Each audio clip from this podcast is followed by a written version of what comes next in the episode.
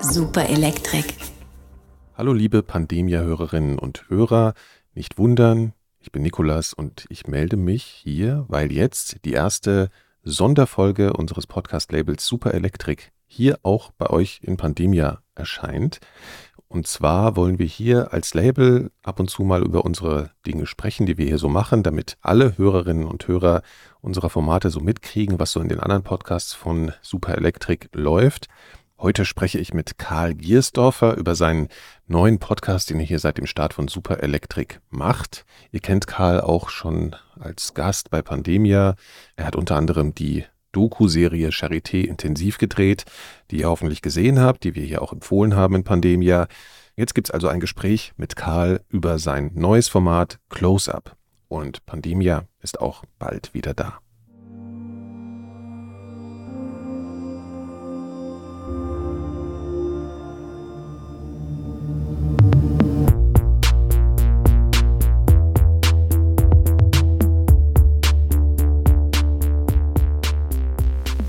Hallo Karl.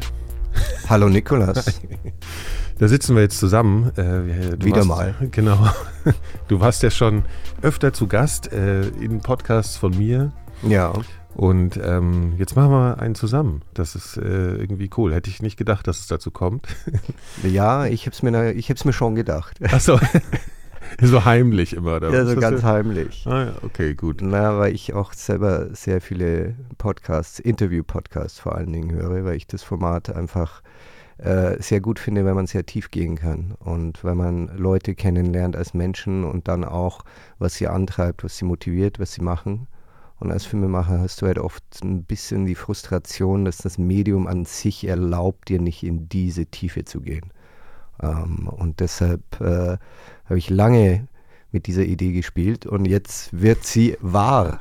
Und ich habe dich sogar danach gefragt, obwohl Ja. du es schon heimlich geplant hast. Ja, genau. Ja, genau. Wir machen das ja, wir nehmen jetzt die, äh, das mal auf, weil wir die Leute, die Elementarfragen hören, äh, einerseits darüber informieren wollen, dass es diesen anderen Podcast jetzt gibt bei Super Electric. Wir sind ja neu gestartet und ähm, die Leute, die jetzt schon den Close-Up-Feed abonniert haben, die kriegen einfach noch ein bisschen Hintergrundinfo, was wir hier eigentlich oder was du eigentlich hier tun willst. Mhm. Und ich finde es sowieso ganz gut, wenn äh, alle Menschen, die hier mit diesem Label verbunden sind, öfter mal in den jeweilig anderen Podcasts auftauchen. Dann kriegt man so ein bisschen Gefühl dafür, wer hier hinter den Mikros sitzt. Mhm.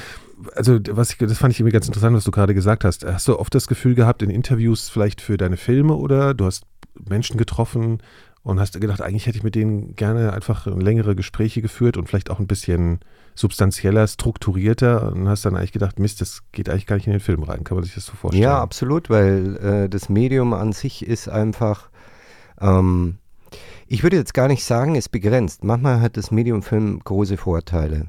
Ähm, als ich zum Beispiel die Serie an der Charité gedreht habe während Corona, ich glaube, das wäre sehr schwierig gewesen, diese Realität abzubilden, jetzt nur in Worten. Also man musste das sehen und visuell beobachten. Und ich glaube, das hätte man sehr, sehr schwer hinbekommen mit einem anderen Medium. Ich habe ja Biologie studiert, obwohl ich jetzt mich nicht nur wissenschaftlichen Themen zuwende, ähm, aber oftmals sind einfach die Themen so komplex und auch die Menschen so komplex, dass du das dann einfach nicht in dieser Tiefe abbilden kannst. Also im Dokumentarfilm gibt es natürlich Formen, die sehr interviewlastig sind. Also es gibt großartige Dokumentarfilme äh, von Aaron Morris zum Beispiel, Mhm. The Fog of War, äh, wo er eigentlich nur ein Interview macht mit Robert McNamara. Ähm, 90 Minuten, dann lernt man die Person sehr, sehr intensiv kennen. Mhm. Ähm, aber das sagen, ist, ein ehemalige Verteidigungsminister der ja, USA, ne? ja, der Kuba-Krise auch und so. Ne? Typ. Äh, er hat auch einen Film mit Donald Rumsfeld gemacht, Okay. ähm, The Known Unknown, äh, auch ein großartiger Film. Ähm, Aber das ist nicht so dein Stil, ne, eigentlich bisher. Nee, ist nicht so Film. mein Stil. Und eigentlich ist es ein Interview, ja. Und äh, man sucht da natürlich auch eine visuelle Ebene, die dann schon, glaube ich, nochmal extra Dimensionen und extra Aspekte transportiert. Aber diese Podcast-Interviews sind einfach sehr pur in ihrer Form und liegt mir einfach auch sehr, weil ich das in meinem Beruf natürlich auch mache. Wenn ich Interviews mache, dann höre ich zu. Wenn ich Kamera mache, dann beobachte ich. Äh, und hier höre ich einfach zu und werde hoffentlich äh, auch gute Fragen stellen und, äh, und es auch in Art und Weise begrenzen. Also man muss ja, man muss ja auch irgendwie trotzdem eine Form finden ähm, und auch ein Thema irgendwie oder verschiedene Themen ähm, abarbeiten oder, oder verschiedene Themen auch abfragen. Aber mein Ziel ist, ähm, A, die Person kennenzulernen und B, äh, dann auch mich einer gewissen Thematik zu widmen. Also eine Folge gibt es ja jetzt schon mit der wundervollen Krisenjournalistin Katrin Eigendorf.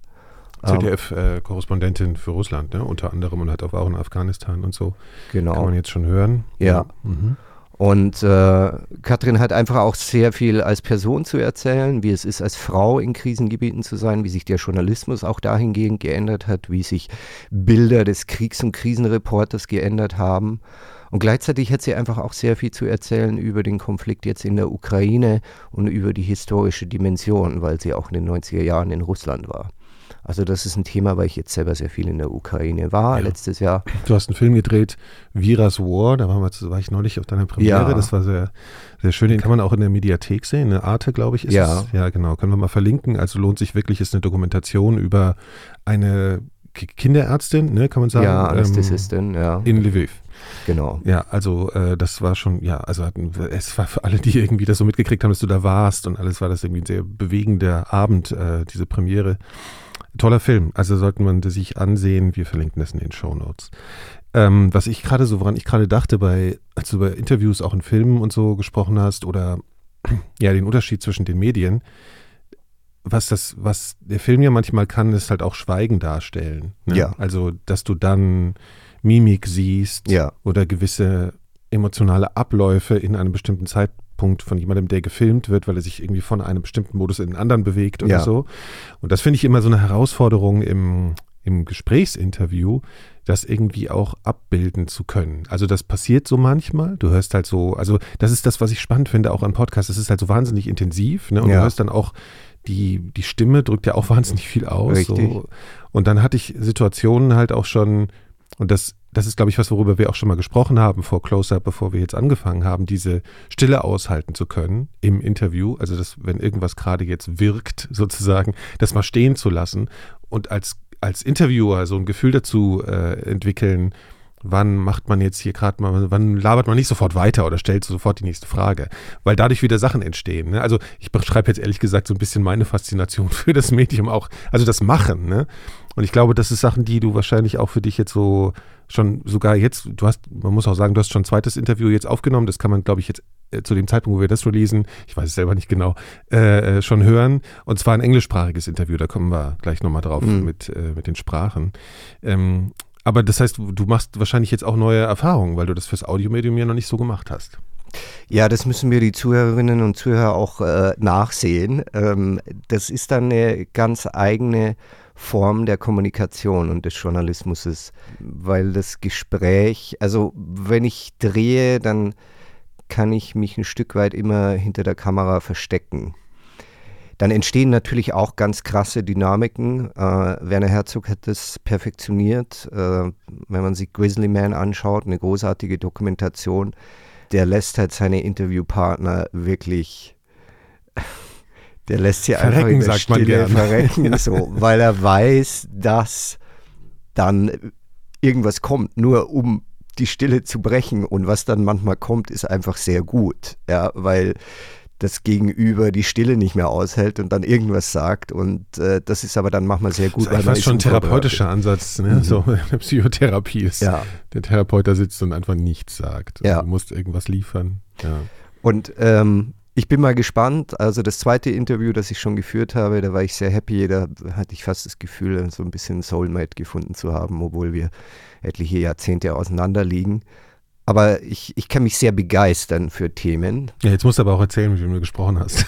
äh, mit Henry Marsh, ähm, einem Neurochirurgen, der so der bekannteste Neurochirurg seiner Zeit war, ähm, jetzt im Ruhestand ist, ähm, jetzt auch äh, mit Krebs diagnostiziert wurde. Äh, mit dem ich einfach auf sein Leben zurückgeblickt habe. Also sein Leben als Neurochirurg. Er war auch sehr viel in der Ukraine. Schon in den 90er Jahren hat er eine ganze Generation von Neurochirurgen ausgebildet.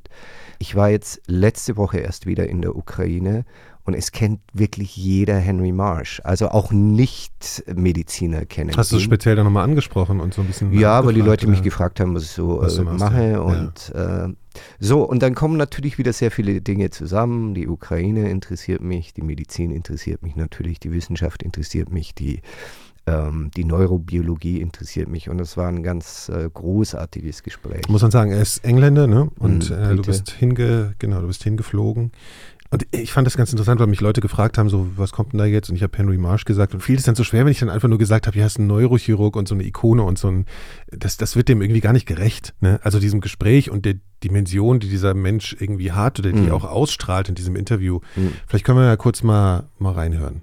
You've treated hundreds, probably thousands of patients. Yeah, thousands.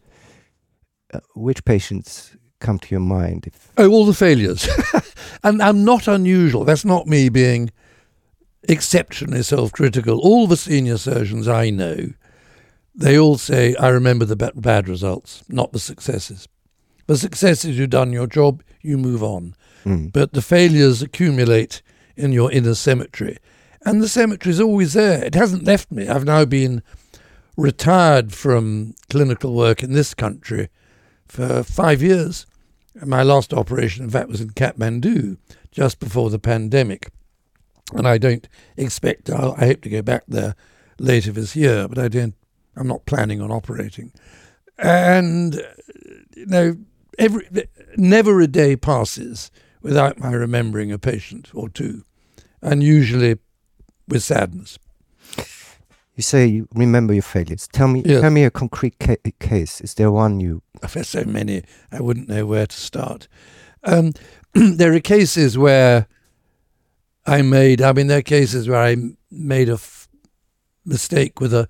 One of the biggest problems is when you have problems after an operation, when your inbuilt optimism bias. You, I, I, I had two or three cases where I was too slow to diagnose that a serious infection had occurred after an operation because it's very unusual with brain surgery to get serious infections, but they happen.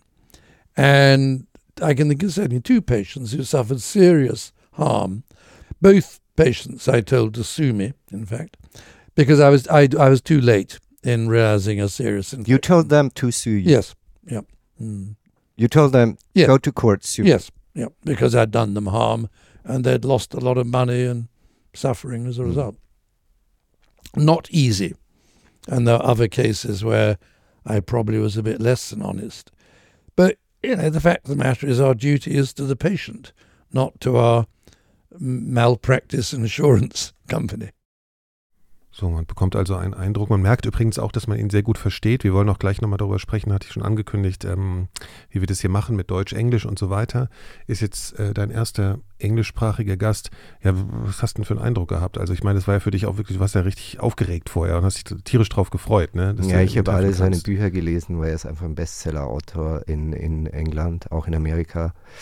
Was mich dann wirklich überrascht hat, das, das scheint in seinen Büchern schon durch und es ist tatsächlich auch so äh, wie bedingungslos selbstkritisch er ist. Selbstkritisch im Sinne von, dass er auf sich selber äh, schaut, wie er war als Alpha-Gorilla, der du auch, es sind seine Worte, der du auch sein musst, glaube ich, wenn du ein Neurochirurg bist. Aber auch einfach bedingungslos auf seine Fehler geschaut hat. Äh, auf seine Fehler und auf die Operationen, die schiefgelaufen sind.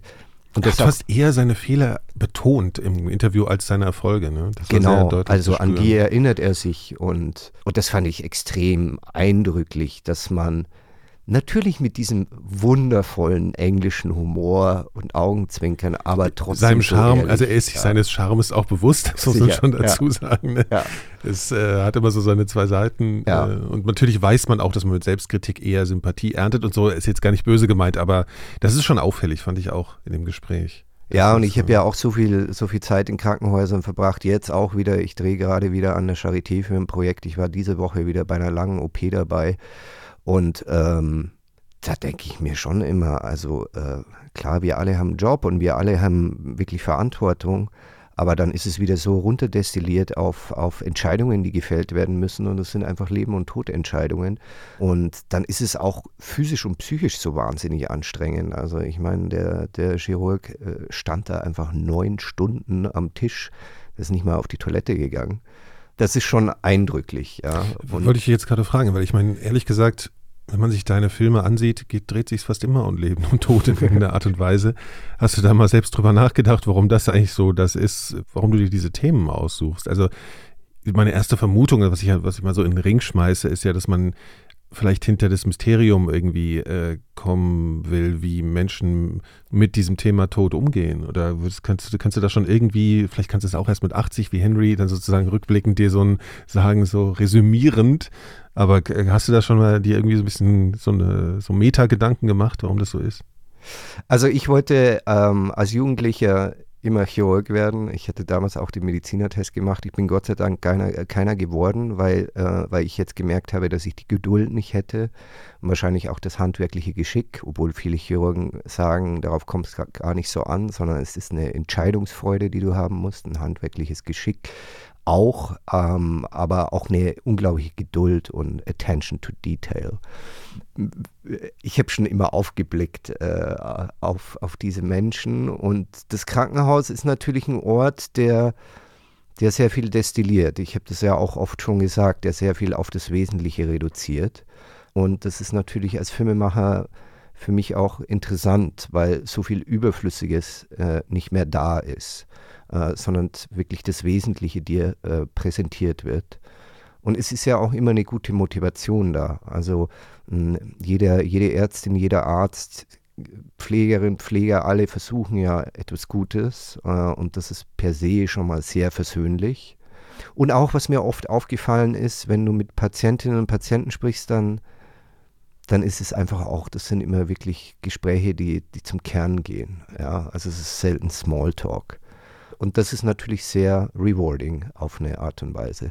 Aber ich drehe natürlich nicht nur in, in, in, Krankenhäusern. Das hat sich jetzt so ergeben die letzten Jahre. Durch die Charité-Sache auch und so ja. hast du halt viele auch kennengelernt. Ne? Dann bewegt man sich automatisch manchmal so ein bisschen in diese Richtung. Ne? Ja. Genau, wir werden immer mal wieder äh, über deine Arbeiten sprechen. Es gibt auch noch so einen Film, mit, über den möchte ich auch immer gerne mal sprechen. Du hast mal in Peru gedreht, ja. aber da wollen wir jetzt gar nicht drauf eingehen, aber das müssen wir irgendwann mal thematisieren, weil ja. er ist für mich so ein bisschen untergegangen, zumindest hier bei uns. Ja, das aber ja, da reden wir noch mal drüber. Nochmal über Close-Up, also weil wir jetzt äh, angefangen haben das ist ja so ein Ding, also wir, es ist jetzt ein neues Label gestartet und man denkt auch immer irgendwie auf irgendeine Art und Weise, oder ich, weil ich dieses Label in, aus dem Boden gestampft habe, man muss irgendwie auch so strategisch heute denken über Podcasts und alle gucken, wie läuft der Markt, was macht man am besten, ne? welche Leute lädt man ein und so weiter. Und wir entscheiden uns bei, bei Close-Up eigentlich für was, was jetzt zumindest für den deutschen Markt, wenn ich es mal so nennen kann, ein bisschen oh, kompliziert ist, weil die, weil die Deutschen einfach äh, nicht so dem Englischen äh, affin sind wie vielleicht andere europäische oder, oder überhaupt Menschen, die halt eben Englisch sprechen. Das heißt, äh, es wird so sein, dass wir hier ähm, mit der Betonung auf Englisch einen gemischten Kanal haben. Also mhm. wir haben ja erst jetzt eben äh, Katrin Eigendorf gehabt zum Start von diesem Podcast, der aber zum großen Teil auch englischsprachige Leute haben wird, weil das einfach dein Universum ist. Ne? Du hast in England studiert und daher kommt das. Ne? Also ich habe äh, fünf Jahre in England gelebt. Ich habe äh, in London am UCL Biologie studiert.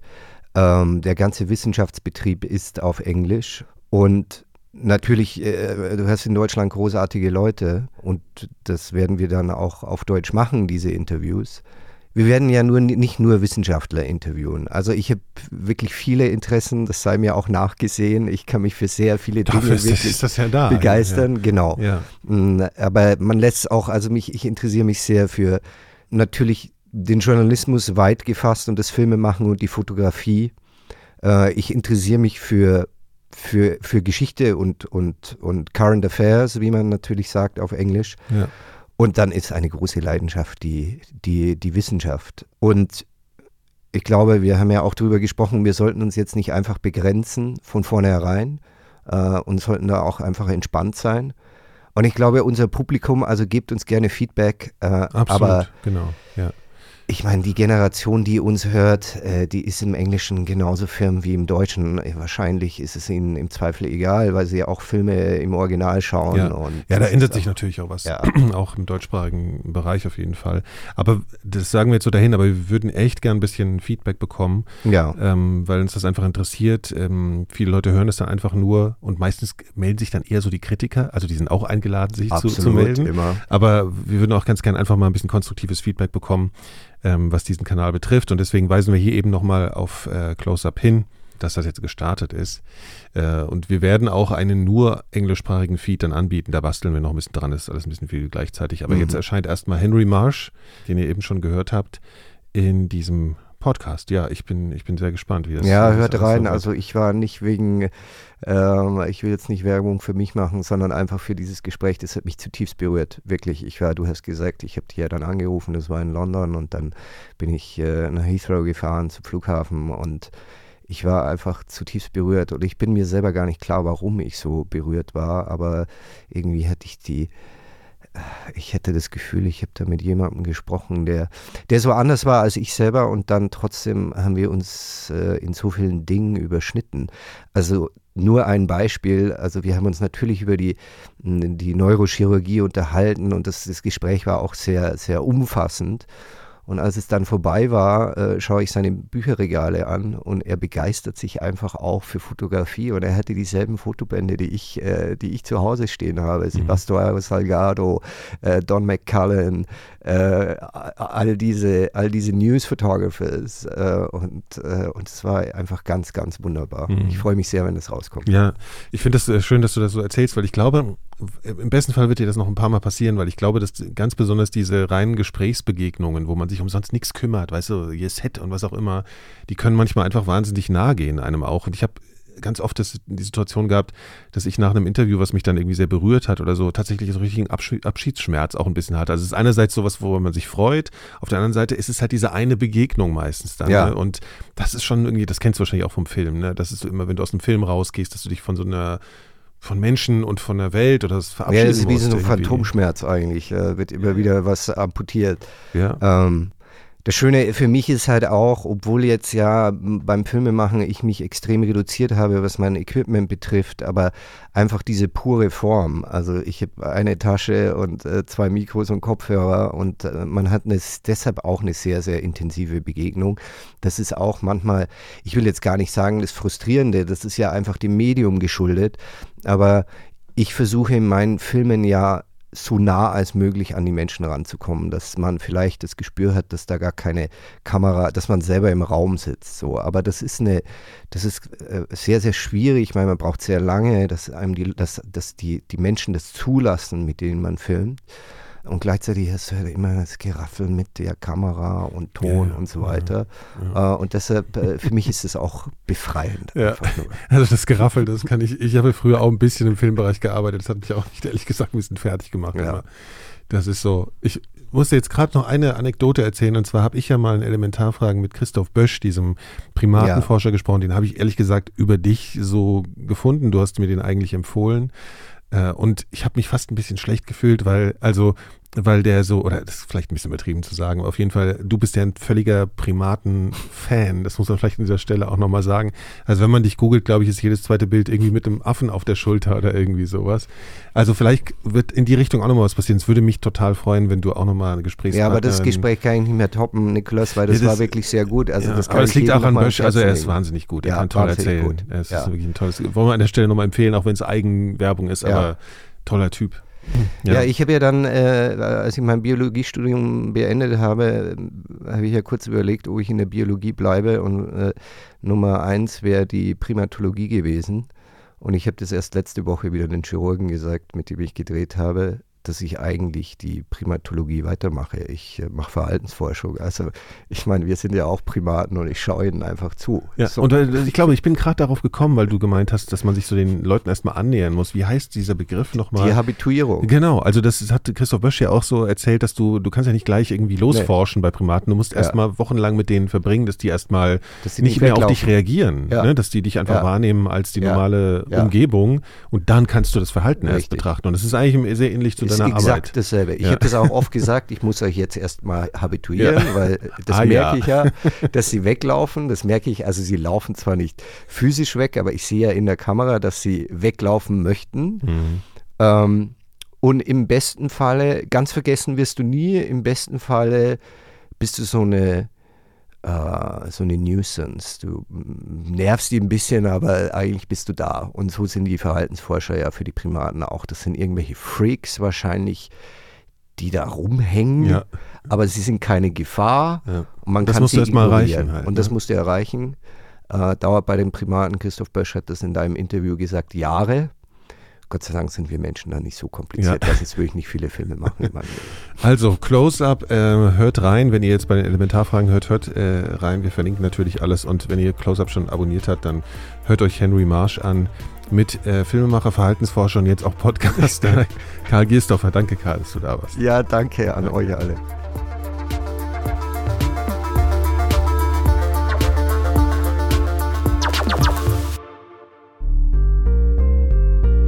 Super Elektrik.